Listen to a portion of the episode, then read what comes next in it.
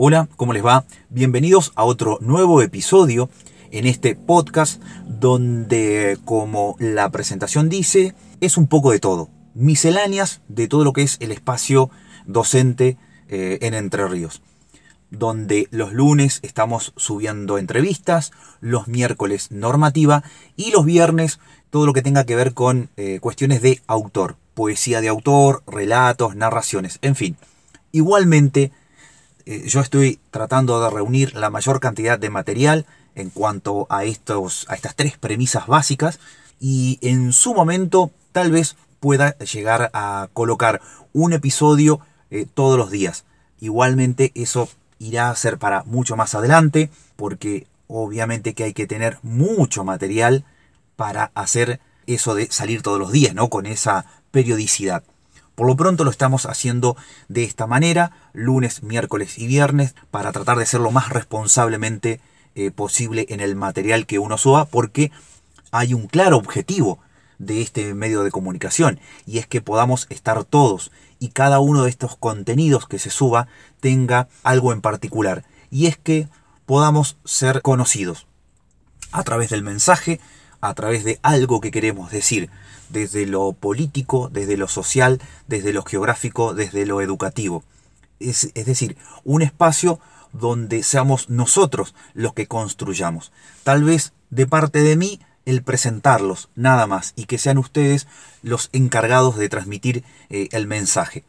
Y obviamente que eh, el contenido tiene que rondar un poco personas, en personajes, en relatos, en vivencias que no están en los medios grandes medios de comunicación, sino que está en la calle, en lo diario. Hoy eh, para mí es una gran alegría eh, tener el material que ustedes van a escuchar.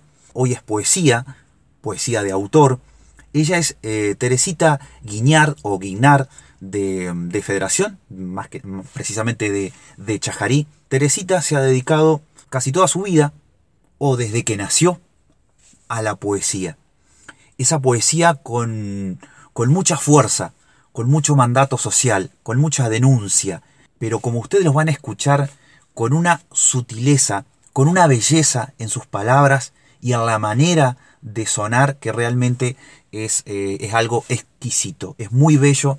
No quiero tampoco decirles todo, por supuesto, porque la idea es que ustedes vayan descubriendo a la medida que van escuchando la poesía a quién está referido o cuál es el mensaje por supuesto, porque ahí está lo lindo, ¿no? De que uno pueda descubrir en el arte el propio mensaje y que cada uno le dé su propio eh, significado. También decirles, como en todos los episodios, por supuesto, de que si lo quieren, eh, si quieren compartir el material, agradecido estoy y agradecida está la comunidad también para que siga creciendo, con familiares, con amigos, para que esto casualmente siga circulando. Bien, entonces, eh, sin más, quiero dejarlos en la voz y en la poesía de Teresita Guiñar. Chajarí Federación. Aquella risa. A Micaela García. Aquella risa aún anda suelta por el aire. Se trepa a las ventanas y llega hasta la mesa vacía de tus manos tu voz quedó en el viento para acunar los sueños de los pibes del barrio. Supiste dejar huellas que nadie ha de borrar. Algún día seguirán todas las sombras del alma de las bestias. Algún día el cielo de azul ha de estallar. Sueño el río de tus ojos me corre por la sangre, desborda mis sentidos, advierte mis latidos. Tus manos viajan lentas por todo ese paisaje de mi piel que renace, desnuda de equipaje. Te amo, te amo por la magia que brota de tus besos, te amo porque dejas que duerma entre tus brazos. El cielo de tu boca derriba las fronteras, me regala la luna y me hace soñar.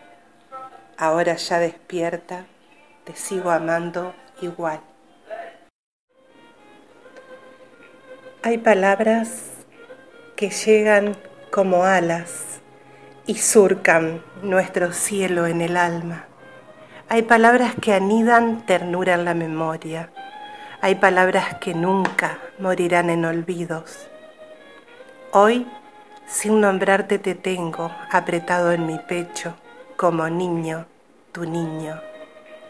Hay palabras que anido en cada latido, cuando encuentro tus ojos al sentirme perdido, porque están siempre a la orilla del sueño, custodiando mis días Sí, hay palabras que surcan nuestro cielo en el alma. Ellos y el paraíso. Él la envuelve de ternura sin más que una mirada. Sus ojos viajan lejos, quedándose en la nada. Él sabe de esa forma que puede regresarla a aquel momento dulce donde asaltó sus labios. Ella había robado los jazmines primeros del jardín de los sueños, donde él era dueño. Ella supo que el cielo iba a ser el testigo de un amor sin tiempo, de un amor sin tregua. Él y ella presagiaron el vuelo con el mismo destino. Hoy sus pasos son lentos caminando el presente. Las calles los ven juntos, únicos entre la gente. José sostiene suave el brazo de Raquel. Ella enciende su mirada con los rayos de sol.